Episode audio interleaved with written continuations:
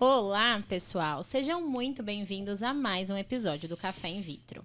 E agora que vocês já estão craque em tudo quando o assunto é reprodução assistida, preservação da fertilidade, a gente vai falar de um tema super importante, que são as possíveis complicações, tanto do processo de estimulação ovariana como da captação em si. E para bater esse papo com a gente, nossos dois convidados, assim, ilustríssimos, né? Que vocês já estão super acostumados. Sejam bem-vindos, Edson e Dr. Fernando. Fala pessoal, tudo bem? Oi, gente, vamos para mais um episódio super importante hoje. É isso aí. E aí, gente, eu queria saber de vocês. Quando chega uma paciente procurando tratamento de reprodução assistida que vai passar né, pela estimulação ovariana e pela captação, quais são as complicações que ela tem que conhecer, complicações possíveis? Conta pra gente. Aí é com o Fernando. Bem importante esse episódio de hoje. Bem importante, porque é aquilo que a gente sempre fala. As pacientes que procuram um tratamento de reprodução assistida, seja para fazer a fertilização mesmo ou para congelar óvulos, têm uma peculiaridade em relação a todos os outros, é, todos os outros pacientes e todas as outras especialidades médicas, vamos dizer assim. Porque não tem uma doença claramente identificável. Não é aquela. Por exemplo, você tem pneumonia, você vai no pneumo ou vai num clínico para tratar a pneumonia. Você tem pressão alta, você acompanha com um clínico ou com endócrino quando tem diabetes tem alguma dor, no, torci o joelho, vou no ortopedista. Reprodução humana é bem diferente, porque a pessoa não tem um, um sintoma que leva ela imediatamente ao médico. Então não é uma dor física. A gente fala de dor na alma, né, muitas vezes. Porque essa dificuldade em engravidar ou o desejo de congelar óvulos para adiar a fertilidade, tudo isso é muito mais subjetivo do que uma dor física mesmo que você sente aquilo. Não que seja menos importante, absolutamente não é isso. Aliás, até pelo contrário, pode ser mais importante. Mas a gente sempre tem que colocar, em qualquer especialidade na reprodução humana não é diferente, que quando a gente vai fazer qualquer tipo de tratamento médico, o nome já diz, é um tratamento médico. Então esse tratamento tem indicações e ele tem as contraindicações. E entre as indicações, a gente tem que saber se a gente tem chances reais de ajudar quem está procurando a gente. Então não adianta eu querer pegar uma pessoa de 55 anos que está menopausada e congelar óvulo, porque ela não vai ter. Nem com 48. Não tem mais óvulo para congelar. É o famoso alinhamento de expectativas. Alinhamento né? de expectativas. Então eu não vou conseguir ajudar essa pessoa. Então eu tenho que já deixar bem claro. Esse, esse tipo de tratamento a gente não consegue. Mas nós temos outro, que no caso seria ovo doação. A mesma coisa quando o paciente tem uma alta resposta. A gente pode te ajudar? Pode. Porém, a gente tem as complicações. Então a primeira coisa é: a gente só vai fazer um tratamento se a gente tiver condição real de ajudar a pessoa. E tem o outro lado. Já que a gente vai fazer o tratamento, o que, que ele pode dar de errado? O que, que ele pode ter de complicações que a gente tem que se prevenir e se assegurar para que não aconteçam? Se todo mundo tiver de acordo, todo mundo sabe a chance e o risco, e todo mundo quer fazer, está todo mundo combinado, aí sim, aí a gente pode seguir com o tratamento. E é importante a gente falar isso porque as pacientes sempre perguntam isso para qualquer, é, seja medicação, seja tratamento cirúrgico. Existe algum risco? Risco sempre existe de qualquer coisa que você vai fazer, né? Da hora que você acorda, levanta da cama, sempre existe um risco. Pensando nisso, quais são os riscos mais frequentes e os mais infrequentes no tratamento como um todo? Tem bastante coisa importante para a gente falar, mas risco é exatamente isso. Risco sempre tem tudo. E outra coisa que eu brinco também sempre, né? Quando você acorda de manhã, tocou o relógio, você já tem que fazer uma decisão. Você tem que decidir, você vai colocar ele lá no soneca, você vai desligar de vez, aí você pode perder a hora, ou você vai levantar. A vida é composta de decisões. Todas têm seus riscos, né? Se eu quiser dormir mais 10 minutinhos, Aliás, Steve Jobs, daí de onde você estiver, por que, que o iPhone é só 9 o snooze? Não, se alguém souber, é. manda aí nos comentários. Por que é 9 minutos? Eu, eu, sempre gosto de deixar 15, ele põe 9, eu não consigo ah, entender. É? é? você põe Mas lá. Dá pra é, regular, dá pra regular. Dá pra mudar? Sempre é 9 de padrão, né? não Bom, sabia, nunca tinha reparado. Mas no podcast de é, iPhone, a gente explica. a gente explica isso. Tomou vamos, de graça. Nós vamos abrir um podcast de iPhone para falar disso. iPhone, Bom, o iPhone. Ai, é podcast de iPhone. Sei lá, é 9. Mas enfim, é uma decisão, né? Você pode desligar ou pode é, dormir. Então, o risco, a gente vai ter alguns e a gente tem que decidir se a gente está disposto a assumir esse risco. É isso que eu quis dizer, traçando esse paralelo. Né?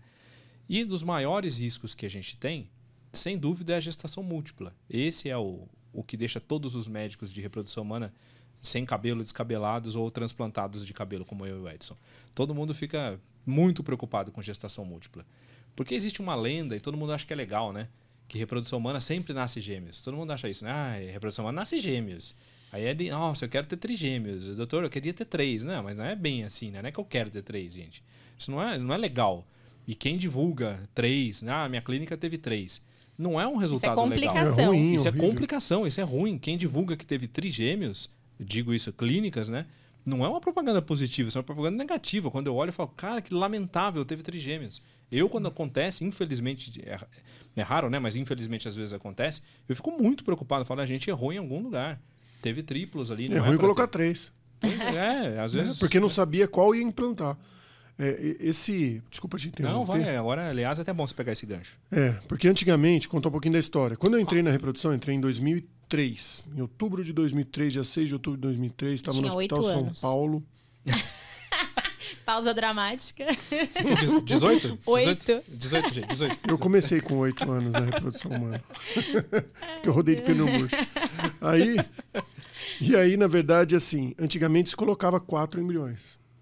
Até quatro embriões. Até, dependendo do Não, lugar, até mais, antes, né? Exatamente, seis embriões. Então tinha muito nascimento de gêmeos, muito nascimento.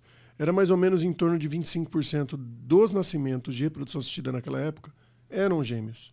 Então, criou-se um estigma de que reprodução humana nasce gêmeos, porque antigamente se colocava muito embrião. Mas tem uma diferença muito grande, porque antigamente, primeiro que você transferia no dia 3 de desenvolvimento. O que, que é o dia 3 de desenvolvimento? Ele é uma fase, ele é uma fase que ainda o embrião está num estágio que você vai ter, se a paciente teve, por exemplo, 10 óstos, fertilizam 9, 9 provavelmente vão chegar no dia 3.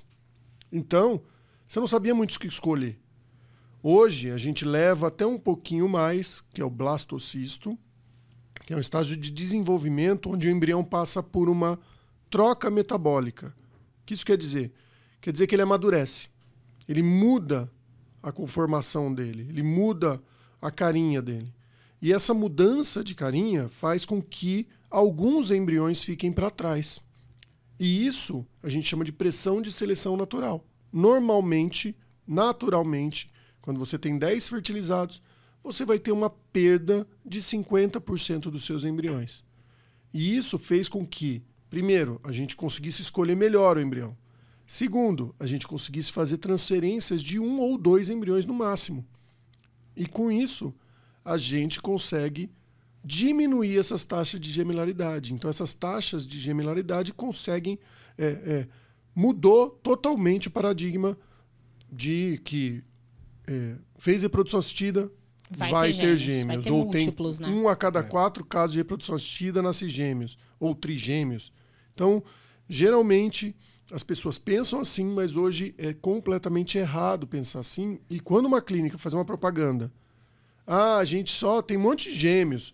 Ou quando chega, às vezes, o embriologista para mim, falando, não, porque eu, meu- nossa, eu tô cheio de gêmeos esse mês.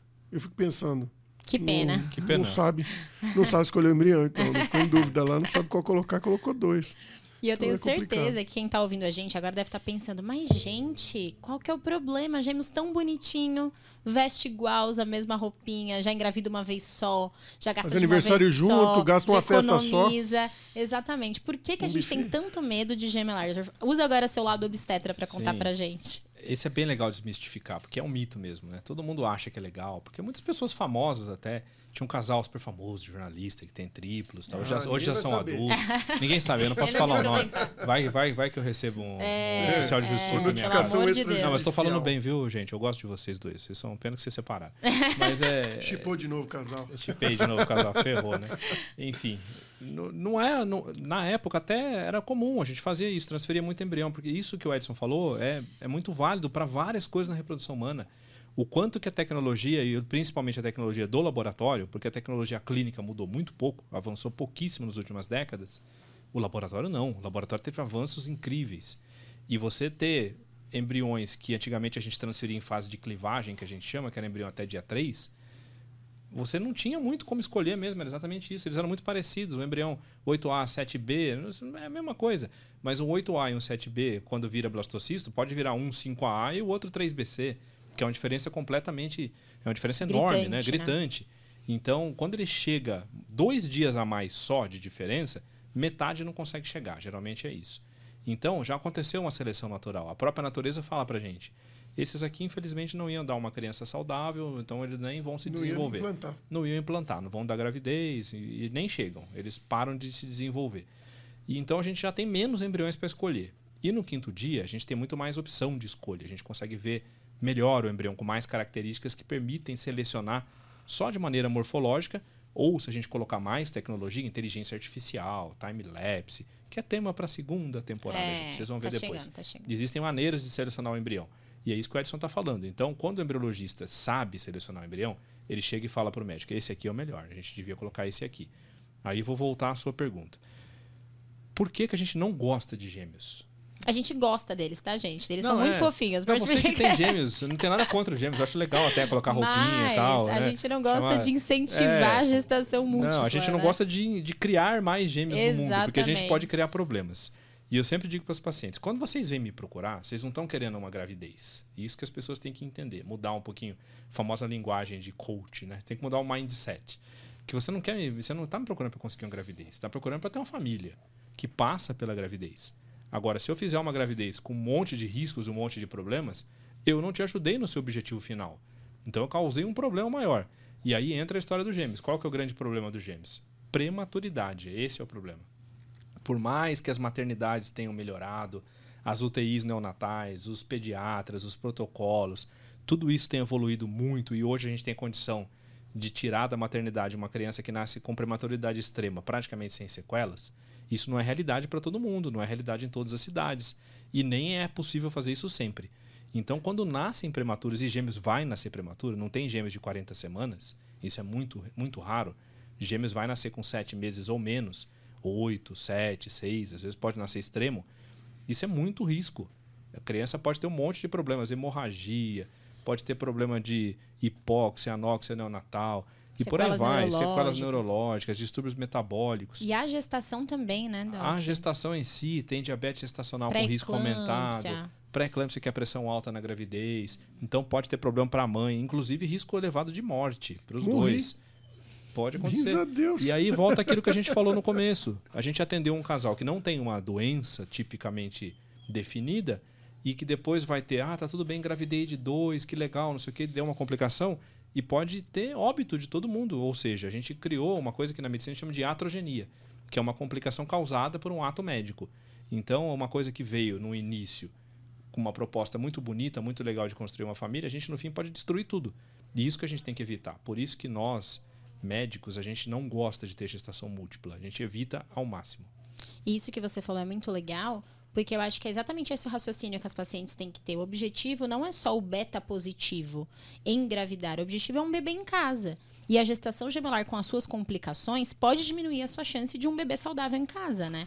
Então isso é importante da gente levar em consideração. É importante pontuar que não, a gente sempre está falando isso em uma média, porque obviamente vai ter Lógico. gente falando assim, Mas mas, minha eu tive vizinha- gêmeos. E ah, minha gêmeos vizinha teve, nove meses. E foi tranquilo. minha vizinha Eu teve conheço trigê- uma tia que teve Já vou falar, eu tenho um 70 grande anos. amigo que ele teve trigêmeas natural, a esposa dele, elas nasceram prematuras.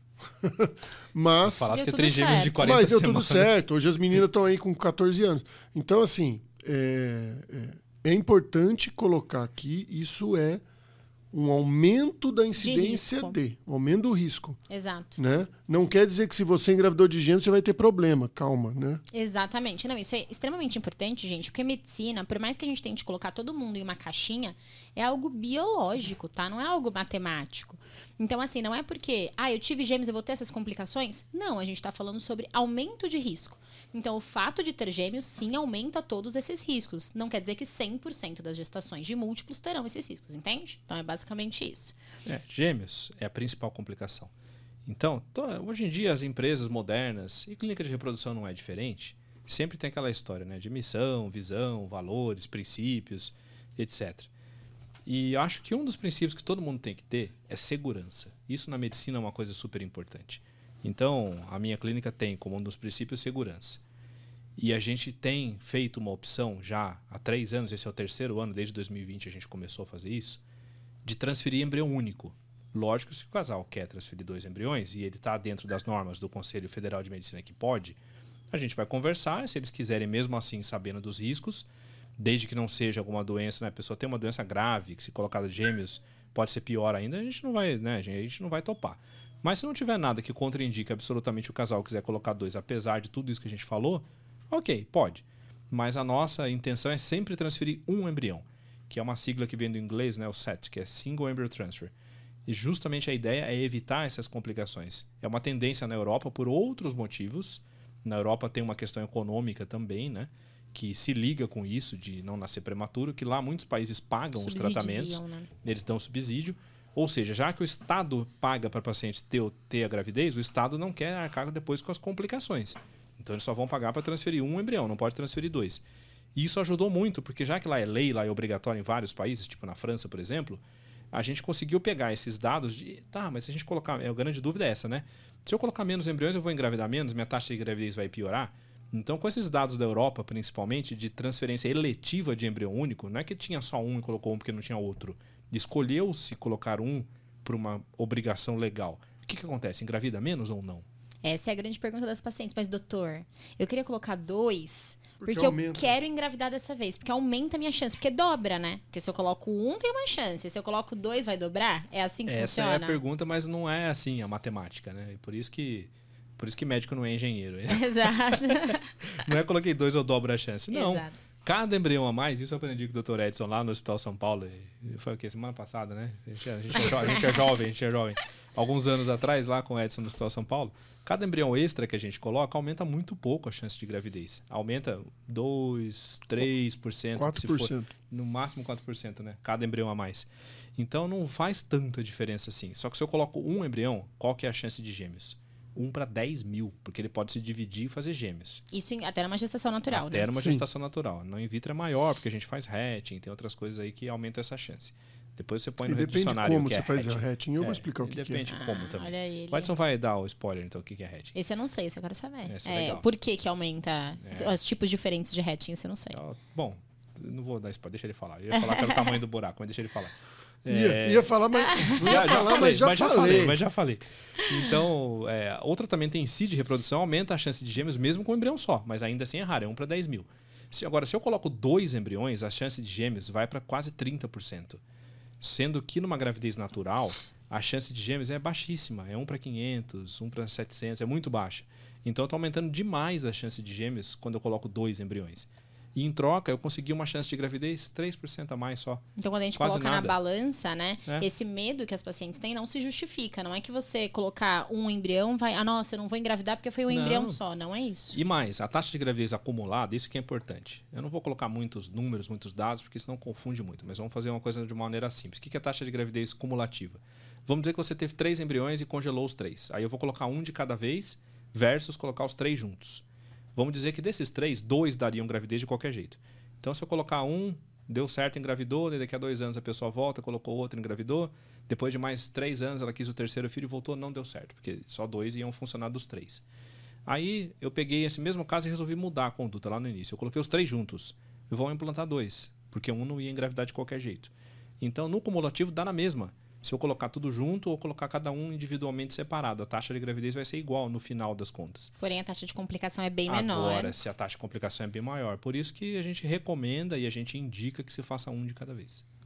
É importante falar que a tecnologia avançou muito, como o Fernando colocou, né? Que a tecnologia avançou muito dentro do laboratório. Quando a gente fala de 30% de gemelar, e a gente tem bastante medo de colocar dois blastocistos, que aí é o estágio do embrião que Elas já, já estão foi escoladas. selecionado e toda aquela, né, aquela conversa de que o embrião já desenvolveu e a chance dele implantar é maior. Isso é fato, Sim. né? Não necessariamente é ruim transferir um D3, tá, gente? É normal. Tem, tem clínicas que optam por transferir D3 para aquela paciente ou para você que às vezes está tratando do seu caso e você teve só dois embriões, por exemplo. Ó, é, vamos optar por, por transferir um D3. Tem clínicas que optam por isso. E tá e não bem. há E ok. tudo nenhuma coisa errada nisso, tá? Mas quando a gente está falando num estágio mais avançado, que já existia uma pressão de seleção, o embrião chegou nesse estágio, ele está ele tá já numa fase apta para implantar ali.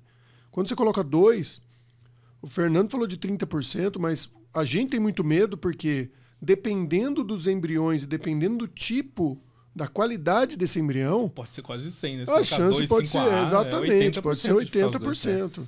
Então, o embriologista, olhando de dentro do laboratório, fica com muito medo.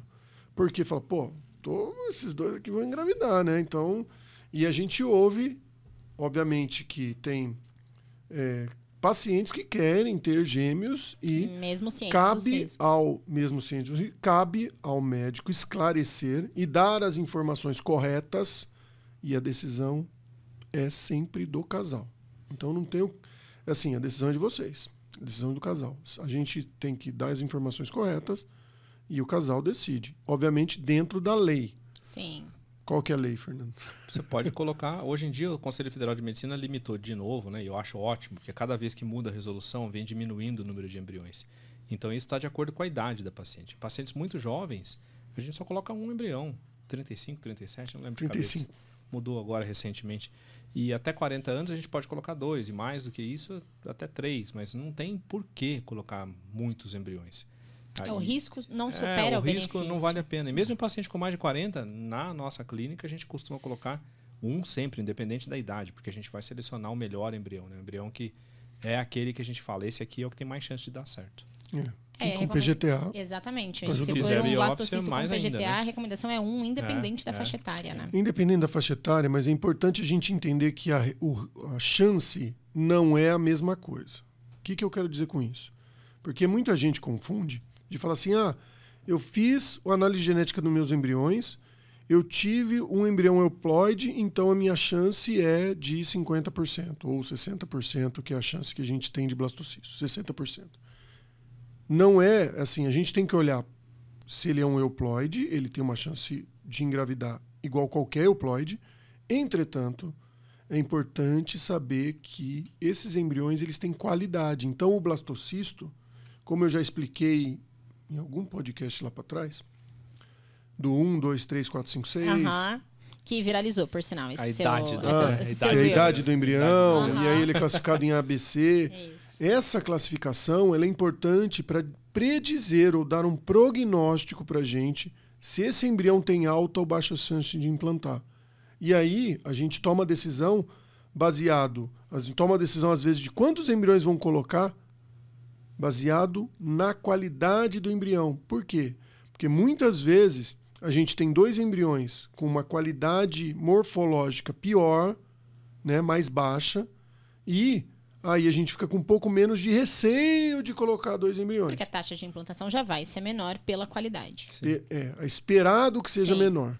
Né? Para você ter ideia, a gente sai de 30%, que é um CC, que a gente chama, que são aquelas letrinhas, o A, B e o C, o A é o melhor e o C é o, o, o que está piorzinho, que tem menos chance. Se a gente tiver CC, que a gente chama, né, que é o bacelar interno e trofectoderma CC, as duas partes que a gente classifica, ele tem em torno de 30% de chance de implantar. Uhum. Se a gente tem um AA, o que, que é um AA? Um AA é o que é o embrião padrão, é a coisa é o Top é o quality. top quality.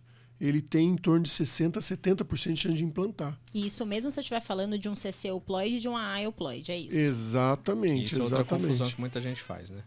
Se o embrião euploide, eh, ele tem mais chance de implantar do que, Tem um, do que um embrião aneuploide. Em tese, logicamente sim, né? Mas a classificação morfológica ainda é superior nisso, para a gente poder saber se ele É, implanta são coisas mais ou não. diferentes, né? São coisas diferentes. As duas informações combinadas, elas são Exatamente. excelentes. Exatamente. Mas é, a gente, para saber chance de implantar, primeira coisa que a gente olha é a morfologia. E a gente raciocina diante dessas duas informações É, associadas, A gente né? combina as duas para saber. E fala do furinho agora, que eu fiquei curiosa. Explica o que que é hatch. É um- furinho, você é quer um minha bolacha? Eu não tô fit. Você também? Ah, é, eu também. Ah, não oferece não que eu quero. Doutor Fernando não, não tá fit bolacha? hoje. Pega aí minha bolacha. Aí. Tá resolvido. Sem, sem Eu trocadilho. tô com a dó de comer Pra esse quem bolacha só aí. acompanha a gente pelo Spotify e não tá assistindo, a nosso, obviamente, né, no Café em Mas no. Spotify é só você colocar na telinha que Aparece aparece também no o. Spotify. Mas Agora a gente vezes tem vídeo no você Spotify. tá concentrado no Ó, trânsito e tudo mais. eu só venho aqui pra comer esse waffle É, então, aqui. vem tipo, waffle sabe aqui. aquele wa- wafflezinho em cima do café? É isso, gente. Mas eu e o Edson estamos fitness e não, Não, comeremos preciso hoje. tomar vergonha na cara. Mas fala do furinho, que eu quero saber, do hatching. Explica a di- a diferença, que eu não sabia que tinha vários diferentes. O que, que acontece? Quando a gente. Quando tem uma tecnologia que se chama laser de ablação de zona pelúcida. Esse nome é, é meio comprido, chique. Mas é um laser que ele corta a zona pelúcida. O que, que é a zona pelúcida? É a casquinha do embrião. É a casquinha do ovo, do óvulo. Sabe o pintinho, gente? Que ele vai nascer, ele vai nascer, não tem que quebrar a casquinha para sair? Então é a mesma coisa. Exatamente. O que, que a gente. Quando a gente não tinha o laser, a gente fazia vários tipos. O hatching é abrir. É você quebrar, abrir a zona pelúcida. Ah, quando você. é, antigamente a gente usava um ácido ou usava, a gente fazia um mecânico. A gente transpassava com uma pipeta a zona pelúcida, a casquinha, e cortava ela e abria como se fosse um tampo, assim. E aí a gente não tinha tanto problema de gemelaridade. Problema não, né? A gente não tinha aumento de gemelaridade, Tanto incremento na taxa. tanto incremento na taxa. Depois que teve o advento do laser, o pessoal começou a testar vários tipos de hatching, vários tipos de abertura da zona pelúcida, dessa casquinha do embrião. E aí, quando você faz uma abertura onde você faz só um canudinho, ou seja, você dá dois tirinhos assim, faz um canudinho na, na, na zona pelúcida, esse hatching que a gente chama é o hatching para biópsia.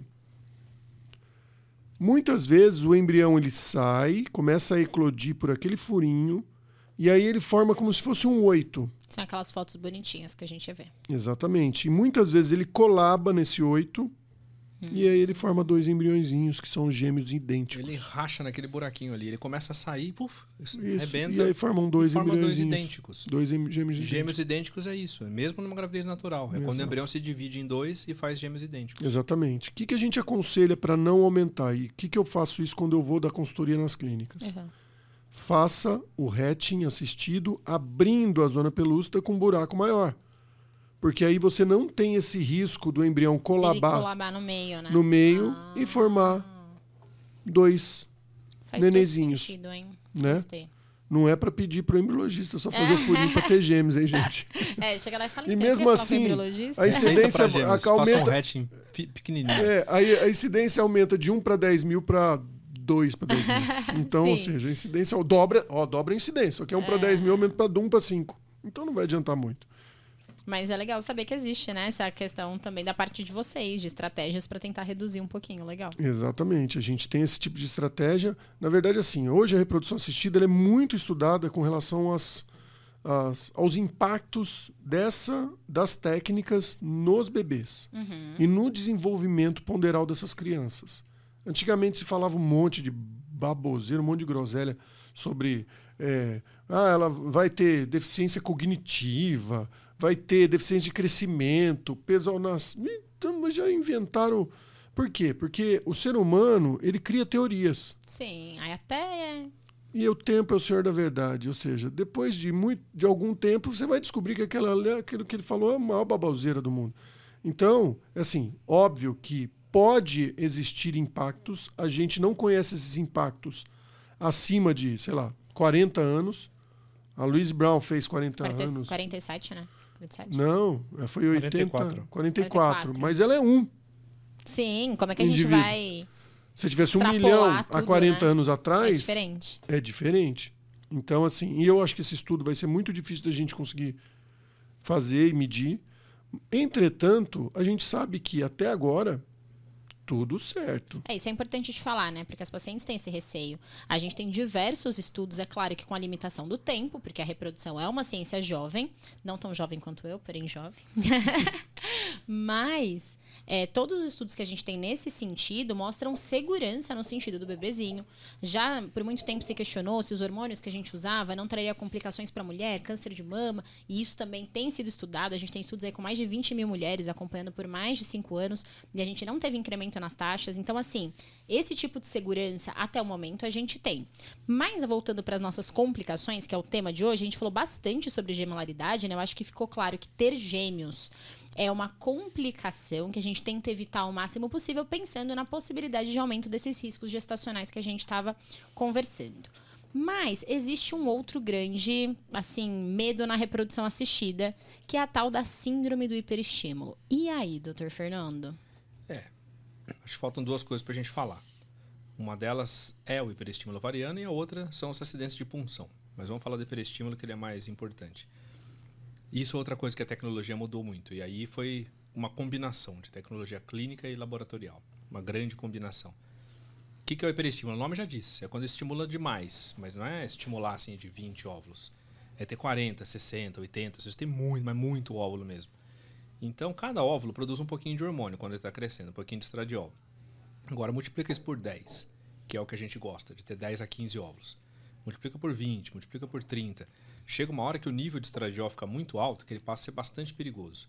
Porque isso começa a desencadear uma série de outras reações metabólicas no organismo. Então, eu não vou entrar muito em detalhe fisiológico, mas tem um hormônio que chama VEGF, ou uma substância, que não é um hormônio, chama VEGF. E para que, que ele serve? Ele vai aumentar uma coisa que a gente chama de permeabilidade capilar. Ele deixa os vasos de sangue mais permeáveis.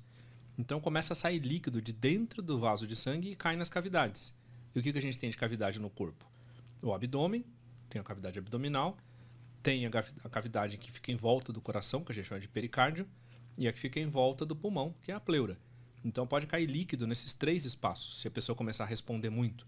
Teve uma alta resposta aos hormônios. O líquido sai de dentro do vaso de sangue e cai na barriga, cai no, no pericárdio e cai no pulmão. Então acontecem duas coisas principais que são um grande risco. Como sai o líquido de dentro do vaso de sangue, o sangue fica mais grosso. Então ele tem mais risco de entupir o vaso de sangue. Ele pode dar trombose. E trombose extensa no corpo inteiro. E logicamente, dependendo do nível, a pessoa pode morrer por causa disso.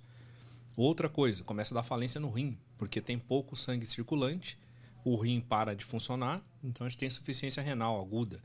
E aí a pessoa às vezes pode até ter que fazer diálise, né, que é bastante, em casos bastante graves, quando a creatinina passa de 10, enfim. Aí são coisas mais clínicas. E uma das maiores preocupações nossas é quando esse líquido cai no abdômen, cai nas cavidades, no abdômen, no coração e no pulmão. Principalmente no coração, que é potencialmente grave, quando pode acontecer uma coisa que a gente chama de tamponamento cardíaco. O coração não consegue bater mais porque tem muito líquido, então ele fica comprimido. E no abdômen também.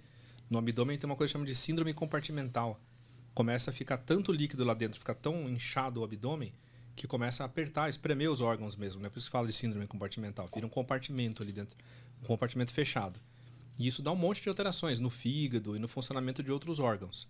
Então, lógico, eu estou fazendo aqui traçando um cenário né, tenebroso, parece filme de é, terror. Esse é o né? auge da gravidade, é, vamos é o dizer assim. O auge da né? gravidade, é o risco do risco do risco. É, existem graus na síndrome, né? Existem graus. A gente considera até que praticamente 100% dos casos hiperestimulam um pouco, né? Mas esse um pouco é tranquilo, é muito leve, não tem nenhuma dessas complicações graves. Agora, essas graves, antigamente eram menos do que 3% ou menos do que 1%, dependendo do estudo que você pega. Hoje, tende a zero praticamente, por causa de algumas mudanças tecnológicas nos hormônios, na maneira de entender como é que funciona a reprodução e no laboratório, principalmente pelo, pelo desenvolvimento das técnicas de congelamento de óvulo e de embrião. Então, explica pra gente por que, que antes isso era mais comum e agora mudou. O que, que a gente está fazendo de diferente para tornar o procedimento mais seguro? Então, primeiro no laboratório. Antes a gente não tinha um congelamento de óvulo, por exemplo, tão eficaz que nem é hoje com a vitrificação, que a gente já falou em vários episódios aqui do podcast sobre isso. Que antes era congelamento lento, hoje é vitrificação. Quando você indicava o congelamento para alguém de óvulo, era praticamente jogar fora o tratamento, que a gente sabia que não ia sobreviver nada. Ia ter, quando ia descongelar, ia perder tudo. Mesmo embrião. O embrião perdia bastante. Perdia 30, 40, 50% das vezes do embrião no congelamento lento. Perdia muito. Então a gente tirava muita chance da paciente quando congelava o óvulo ou o embrião.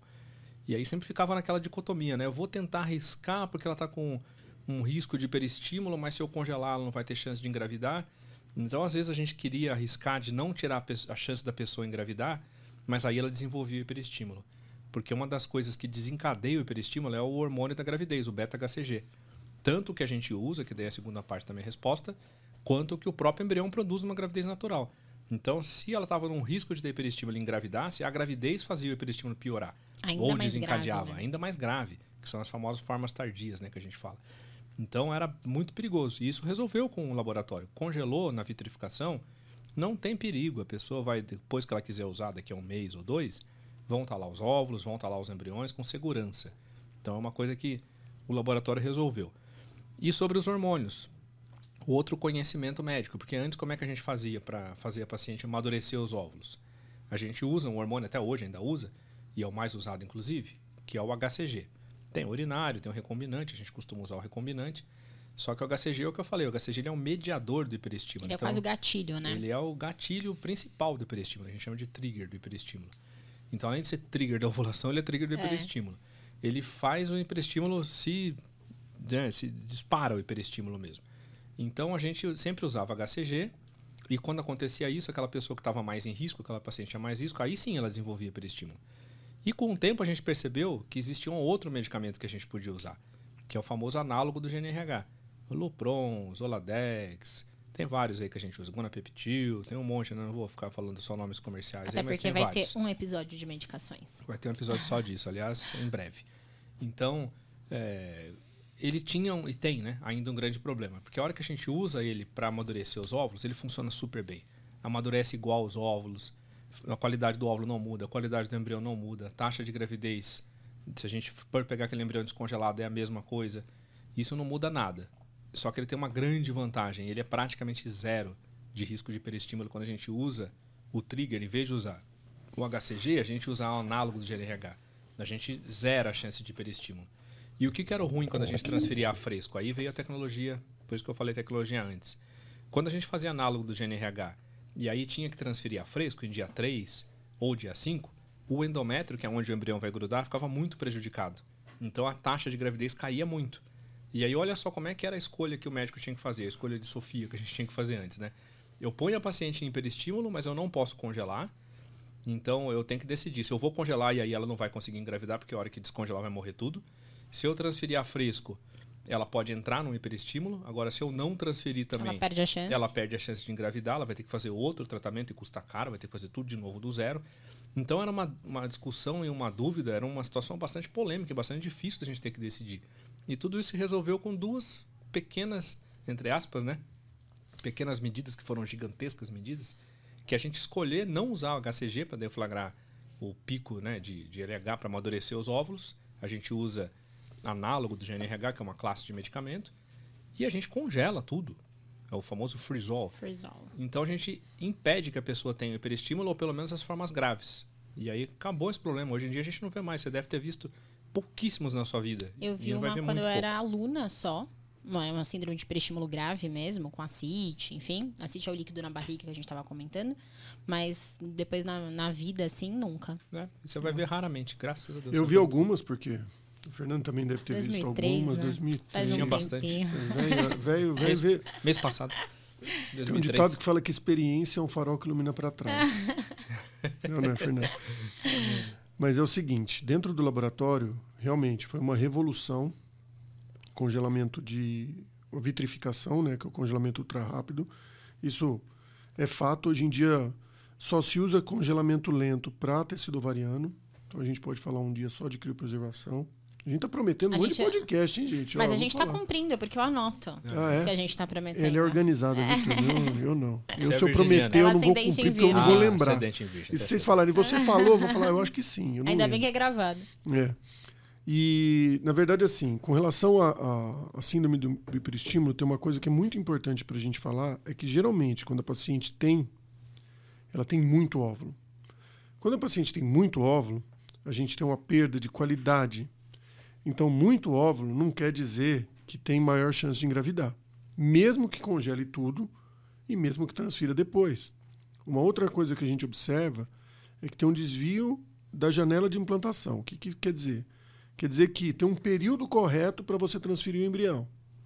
Você, quando tem uma, um- uma hiperestimulação ovariana, você desvia esse período, então Perde você transferir na- no mesmo ciclo, entre aspas, além do risco do hiperestímulo, você tem um risco maior desse paciente não engravidar e queimar, entre aspas, embriões bons. Né? Os poucos embriões bons, por quê? Porque você tem uma qualidade de óvulo diminuída e ainda assim você tem um desvio dessa, dessa, desse período que, que é a chance que o útero está receptivo para o embrião. Então, o ideal é fazer o frisol, o ideal é congelar tudo. Para essas pacientes mais Principalmente para as pacientes policísticas. Por quê? Porque dentro do, do que a gente observa dentro do laboratório, no desenvolvimento do embrião, a gente observa que as pacientes policísticas elas têm um grande número de embriões, mas Qualidade a baixa. pressão de seleção faz com que poucos cheguem até o estágio de blastocisto com qualidade. É, o famoso quantidade não é qualidade, né? Exatamente. Eu acho que fica do que vocês falaram, assim, primeiro, pelo que o doutor Fernando começou a explicar, tudo começa com estradiol. Então, a ideia é a gente não ter um número excessivo de óvulos, porque às vezes a paciente vem, poxa, mas eu não posso usar uma dose muito maior para eu ter mais óvulos. Primeiro que a gente sabe que uma dose muito maior não necessariamente vai trazer mais óvulos. Exatamente. E segundo que a gente não quer tantos óvulos de uma vez, tanto pela qualidade como pela segurança.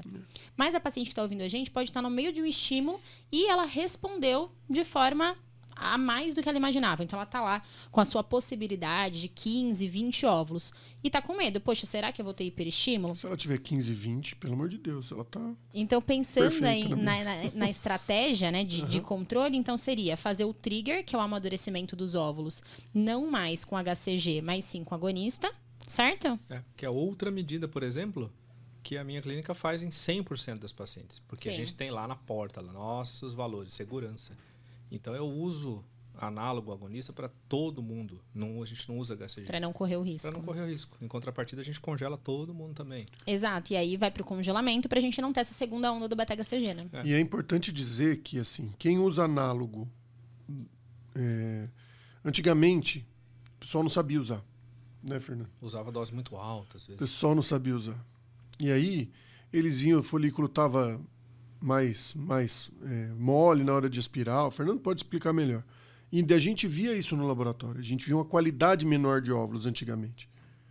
É, eu acho que o aprendizado, porque são técnicas muito novas, o aprendizado do, da técnica, porque não é simplesmente utilizar um hormônio. A gente, na verdade, sabe que é o seguinte: tem um ditado que fala entre o veneno e o remédio, É a dose. é a dose, né? Então, quando você tem muito estradiol, estradiol é bom? Claro que é bom. Você precisa de estradiol, mas você não pode ter muito. FSH é bom? É. Ah, eu- ah, doutor, então me dá um... Dá aí. 900 unidades. 900 unidades, né? Mas pode dar um problema grande. Então, ou também muito pouco, pode não dar nada de folículo. Então, eu acho que quem cabe ao médico que tem toda a informação técnica e conhece da fisiologia do paciente, porque ele tem todos os exames em mãos, tem um raciocínio clínico que ele já foi treinado para isso.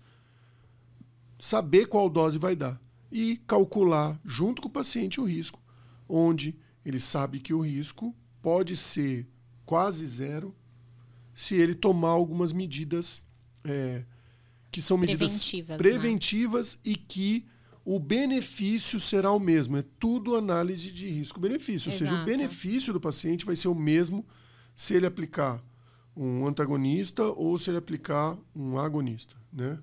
Exato. E aí vem a questão da experiência também, que a gente já entra no próximo tópico. Aí não sei se eu estou pulando a pauta. Não, é isso Não, mesmo. É isso, então tá certo. Vem a questão da experiência. E é uma coisa muito valorizada também, né? Qual que é a curva de aprendizado, quanto aquele médico treinou, na- nada, nada contra nada contra ninguém, muito pelo contrário. Isso acontece em qualquer área profissional. Tem É uma curva, tem uma né? curva de aprendizado, tem um tempo que, né? Por, por isso que uma pessoa que tem mais experiência acaba médico sendo mais bom é o valorizado. médico de cabeça branca. Já É, me falaram eu isso. também sempre ouço isso, Ou viu? sem cabelo, né? Acho que eu vou com cabelo transportado. Cabelo transplanta o cabelo também serve. Então, porque tem essa curva, você já viu tantos casos, você já estudou tanto, você já teve tanta experiência que você vai aprendendo com o tempo como lidar com aquilo. E acidente de punção, que é a nossa próxima pauta aqui dos, das complicações que podem acontecer, qualquer um está sujeito. Pode acontecer com você fazendo sua primeira punção na vida ou você fazendo a sua milésima. Aliás, quem está fazendo a milésima, e se a pessoa não tiver bem claro que ele nunca pode relaxar porque ele está acostumado a fazer um monte, É, aí que tá o problema. né? Porque é aí que ele coloca em risco, que nem minha mãe me falava quando era criança, né? Só morre afogado quem, quem acha que sabe nadar, porque quem não sabe nadar nem entra na água, né? É. Então não vai morrer afogado. Mesma coisa acidente de punção. Só vai fazer um acidente de punção quem está puncionando. Então existe um risco para qualquer um.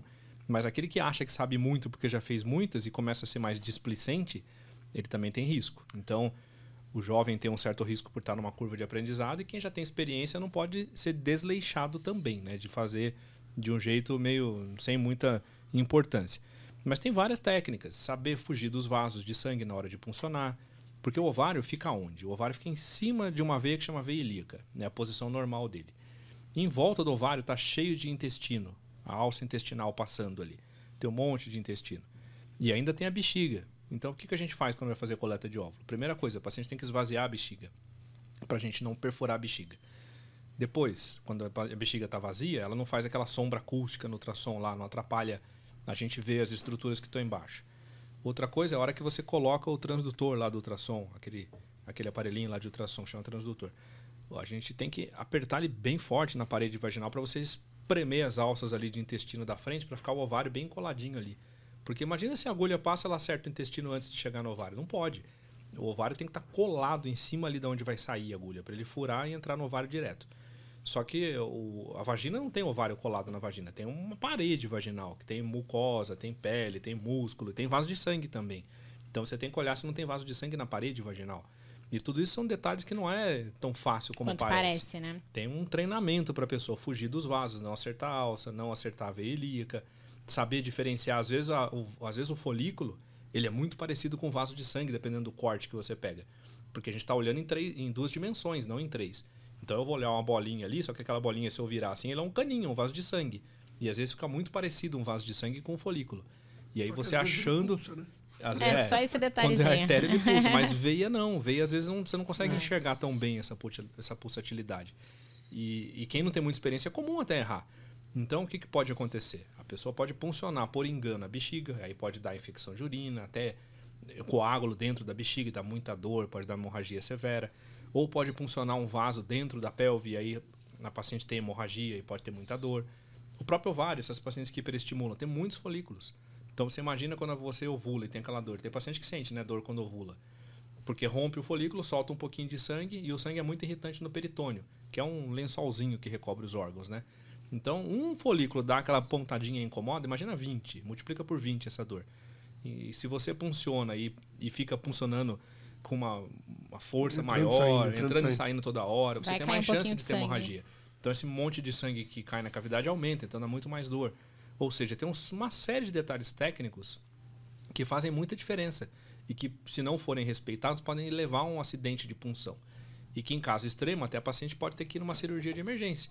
Pode ter que fazer uma laparoscopia para lá e cauterizar, que a gente fala, né? Que é queimar lá o vasinho de sangue que está sangrando para parar aquele sangramento e tirar da emergência. Ainda bem que são casos de extrema exceção, é muito raro acontecer. Mas é um acidente de punção que, que precisa ser explicado para o paciente que pode acontecer. E para quem está ouvindo não ficar apavorado, né, assistindo, como o Dr. Fernando falou, esses, essas complicações são mais raras, né, não é uma coisa que a gente vê com frequência. E também, e também para não ficar a mensagem, a ideia de que tudo isso que a gente falou de complicações, como se fosse um julgamento complicação tem esse nome porque pode acontecer com todo com mundo. Qualquer médico, qualquer um. Exato. Então mas... a gente adota todas as estratégias possíveis para se prevenir, mas o risco nunca é zero. Né? Então a é. gente comentou, poxa, a gente fica triste quando tem gemelar, mas todo mundo tem, em algum momento, um gemelar. Mesmo transferindo um único embrião, mesmo tomando sim, todos os sim. cuidados. Hiperestímulo tende a zero, mas um caso pode acontecer mesmo com a gente tomando todas as prevenções. Então a ideia é que vocês entendam que existem estratégias para reduzir esses riscos, mas que são complicações por um motivo, podem acontecer, né? É. Só pegando o gancho que o Fernando falou, é importante tudo. Tem um ditado que fala o seguinte. Eu amo. Os ditados. Que quando o caboclo começa a se achar, ele tropeça e cai. É. A soberba precede a queda. Ou seja, quando o cara tá lá achando que ele vai fazer acontecer, quando ele, come, ele começa a ser negligente. E negligência, ela é uma ela é uma um ato que é, pode acontecer com qualquer um, mas quem tem humildade o suficiente para saber que nunca vai estar tá bom o suficiente, sempre tem que estar tá estudando e sempre tem que estar tá treinando, sempre tem que estar tá se atualizando, essa pessoa ela vai ser muito mais difícil de cair do que uma pessoa que já está lá no topo e achando que. Ou que nem está no topo, mas que acha que está no topo, porque Sim. às vezes a gente se engana. Na maioria das vezes as pessoas é. que nem estão, não chega nem perto do topo, coitado, mas está achando que está lá. Então tem que tomar muito cuidado. Por isso, estudem. Stalkear, é stalkear, né? Stalkeiem, não sei nem se existe esse verbo. Agora, agora existe. Agora existe. É o verbo das redes sociais. Stalkeiem o, o médico. Né? Stalkeiem o embriologista. Veja como eles fazem. Como eles fazem. É, stalkeiem as pessoas. Ou seja, olhem os currículos. Procurem o um médico, um médico que já tem um histórico. Procurem embriologia, um laboratório. Olha o currículo, tá lá. Entra no site. digita, vai atrás das redes sociais, vai atrás de tudo dentro do embriologista para entender como esse cara trabalha e qual a experiência que ele tem. Porque com isso, você aumenta a segurança do teu tratamento. Com certeza. É bem isso que a Amanda e o Edson falaram. Né? Pode acontecer com qualquer pessoa, sendo jovem, mais experiente. Não é nenhum tipo de julgamento, muito pelo contrário. Mas a gente tem que saber que existem as complicações e a gente tem que evitar essas complicações ao máximo. E sempre procurar quem tenha um bom, bom histórico né, de não ter complicações, porque isso faz parte do tratamento e é tão importante quanto. No resultado é uma parte extremamente importante e as complicações também. É, a segurança faz parte A do resultado, né? faz- Não é uma coisa à parte. Não, é uma parte muito grande. A gente tem que ser eficiente e eficaz. Exato. A diferença é o seguinte: o eficiência, você faz tudo certo, passo a passo, para você ter a segurança. E a eficácia quer dizer que você chegou no seu objetivo.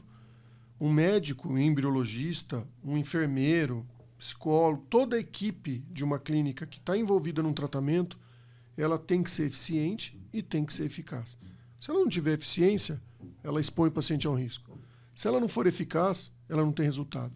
Então ela pode às vezes ser muito eficiente, mas é pouco eficaz. Então o objetivo é procurar em pessoas que são eficientes e eficazes, né? equipes, né? Exato. E eu espero que para vocês, né, não tenha ficado um podcast assustador. A ideia não é essa, é justamente que vocês conheçam as possíveis complicações e principalmente que a gente tem coisa para fazer para tentar evitar o máximo possível e reduzir esses riscos. Espero que vocês tenham gostado desse episódio.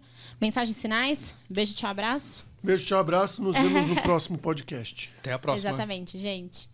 Um beijo, tchau e até a tchau. próxima. Siga nossas redes arroba Café em Vitro. Isso aí.